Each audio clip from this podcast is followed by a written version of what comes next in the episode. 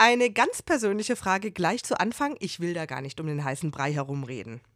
Wissen die Menschen, die Sie als Ihre Freunde bezeichnen, eigentlich, wie sehr Sie sie mögen oder lieben? Und am Ende auch warum? Liebst du mich ist eine der zentralen Fragen des Lebens und sie will beantwortet werden. So wie neulich, als eine meiner Freundinnen am Boden zerstört war. Mit diesem schlimmen Gefühl, das man manchmal so hat, nichts klappt, alle hacken auf einem rum und keiner liebt einen, wie denn auch, wenn man so doof ist und alle auf einem rumhacken und keiner einen mehr liebt.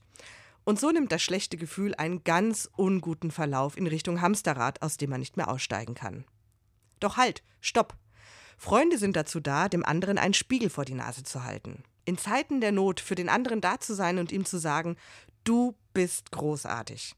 Und weil das manchmal nicht reicht, weil der andere nicht mehr daran glaubt, am besten auch gleich noch eine Art Inhaltsverzeichnis über all die wunderbaren Eigenschaften, deren Willen man den anderen mag oder liebt.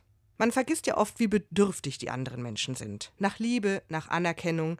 Bei unseren liebsten Menschen sollten wir in der Lage sein, Klartext zu sprechen. Mit Liebe und einem Spiegel, damit unsere liebsten Menschen wieder ihren eigenen Wert erkennen können. Ihre Einzigartigkeit, deren wegen wir sie lieben. Und das muss man ihnen sagen. Laut und immer wieder.